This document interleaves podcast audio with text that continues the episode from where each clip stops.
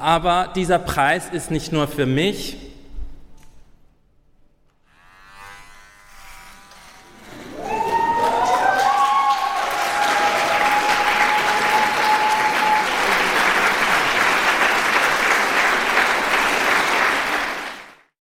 Das war Kim de Lorison bei der Preisverleihung des Deutschen Buchpreises. Den hat Lorison für den Roman Blutbuch bekommen. Bei der Preisverleihung hat sich de Lorison die Haare abrasiert in Solidarität mit den Frauen im Iran. In dieser besonderen Folge von Zurück zum Thema, die wir ausnahmsweise mal nicht in der Redaktion aufgenommen haben, sondern auf der Frankfurter Buchmesse, sprechen wir mit Kim de Lorison. Mein Name ist Lars Feim. Schön, dass ihr mit dabei seid.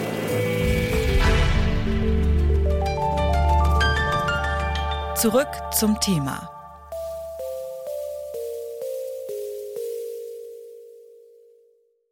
Kim de l'Horizon ist die erste nicht-binäre Person, die den Deutschen Buchpreis bekommt. Die Jury des Buchpreises sagt über den Roman Blutbuch, dass er einem breiten Publikum die Möglichkeit gibt, sich mit non-binären Geschlechtsidentitäten auseinanderzusetzen. Ich habe de l'Horizon gefragt, ob das auch eine Motivation beim Schreiben war. Ja, durchaus. Es geht aber überhaupt nicht nur um Geschlecht, da wird jetzt immer so drauf fokussiert. Es geht auch sehr stark um die transgenerationalen Traumata, die, die schwierigen Leiden, die wir von unseren Eltern, Großeltern und weiter zurück mitbekommen haben.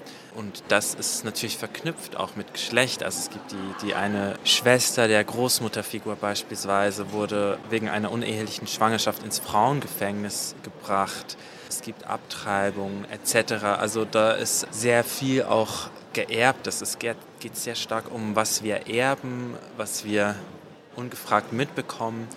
Und äh, es ging mir darum, einen Raum zu schaffen, einen literarischen Begegnungsraum, in dem die Figuren und die Lesenden zusammenkommen können und in ein Empfinden kommen, in ein Spüren überhaupt einmal von den Gefühlen, die wir, was wir eigentlich ja nicht wirklich lernen, finde ich. Einmal die, die schwierigen Gefühle, die Wunden wahrzunehmen und dadurch dann ins Empfinden, in einen Heilungsprozess zu kommen, miteinander. Wie sehr orientieren sich denn die Handlung und auch die Hauptfigur an ihrer eigenen Biografie? Tja, also es ist, ich nenne das Autofabulation, also eine Mischung aus Autofiktion und Fabulation, Critical Fabulation. Genau, das ist untrennbar miteinander verwoben. Es ist aber wirklich auch so ein, insofern ein Befreiungsversuch, als ich versucht habe, ja, jetzt nicht irgendwie eine ganz eigene Geschichte zu schreiben, sondern in eine Vielstimmigkeit zu kommen und eben die Geschichten, die ich um mich sehe, die um mich spüre, hineinfließen zu lassen. Es gibt beispielsweise einen Stammbaum der äh, nicht-männlichen VorfahrInnen der Hauptfigur, wo, viel, wo ich sehr viel recherchiert habe, wirklich Historisches, wo es auch Leerstellen gibt, weil eben die, die, die Geschichten von gewöhnlichen, von weiblichen, von queeren, von anderen Menschen sind nicht überliefert und die musste ich eben erfabulieren. Beispielsweise habe ich es dir nie offiziell gesagt. Ich kam einfach mal geschminkt zum Kaffee. Mit einer Schachtel Lind und Sprüngli. Der mittelgroßen, nicht der kleinen wie üblich. Oder dann später in einem Rock zum Weihnachtsessen. Ich wusste oder nahm an, dass Mutter es dir gesagt hatte. Es. Sie hatte es dir sagen müssen, weil ich es dir nicht sagen konnte. Das gehörte zu den Dingen, die Mensch nicht sagen konnte. Ich hatte es Vater gesagt, Vater hatte es Mutter gesagt, Mutter muss es dir gesagt haben. Andere Dinge, über die wir nie sprachen, Mutters riesiges Muttermal auf dem linken Handrücken, die Schwere, die Vater, wenn er von der Arbeit heimkam, ins Haus schleppte, wie einen immensen, nassen, vermodernden, toten Hirsch ins Haus schleppte dein lautes Schmatzen, dein Rassismus, deine Trauer als Großvater starb, deinen schlechten Geschmack, wenn es um Geschenke geht.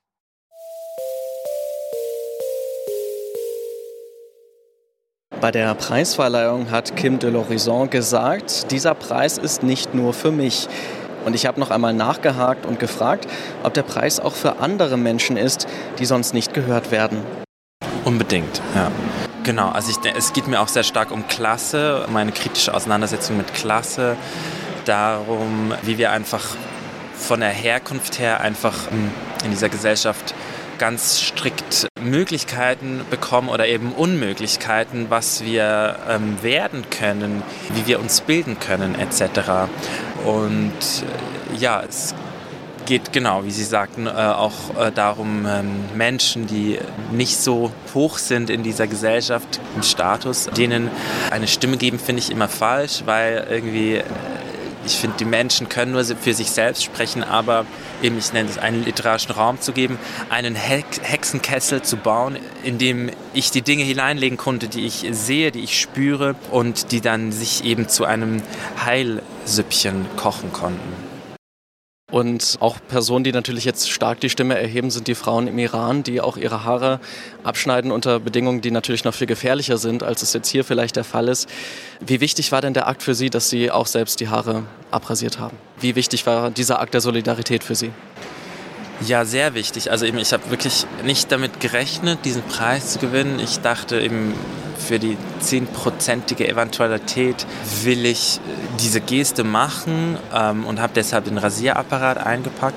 Und ich denke, also ich, also ich bin ja trotzdem hier in Europa, ich bin weiß, also ich habe auch wirklich viele Privilegien, abgesehen von den offensichtlichen, der offensichtlichen Zugehörigkeit zu einer Minderheit, die stark unterdrückt wird. Und eben von dieser Privilegiertheit aus wollte ich einfach dieses, diesen absurde Aufmerksamkeit nicht nur für mich verwenden, sondern das äh, teilen.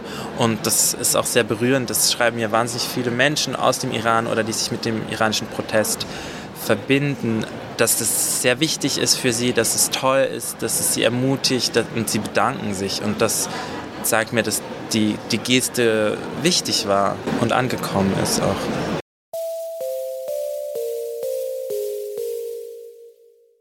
Und wenn ihr noch mehr spannende Interviews mit AutorInnen über ihre Bücher hören möchtet, dann abonniert doch unseren Podcast N99. Detektor FM ist nämlich offizieller Podcastpartner der Frankfurter Buchmesse. Und das war's auch schon wieder von uns für heute. Die Redaktion hatten Lene Rügamer, Eleonore Grahovac, Alia Rentmeister und ich, Lars Feyen. Ole Zender hat den Ausschnitt aus dem Roman Blutbuch vorgelesen. Florian Drexler hat die Folge produziert. Und damit sage ich Tschüss und bis zum nächsten Mal. Zurück zum Thema vom Podcast Radio Detektor FM.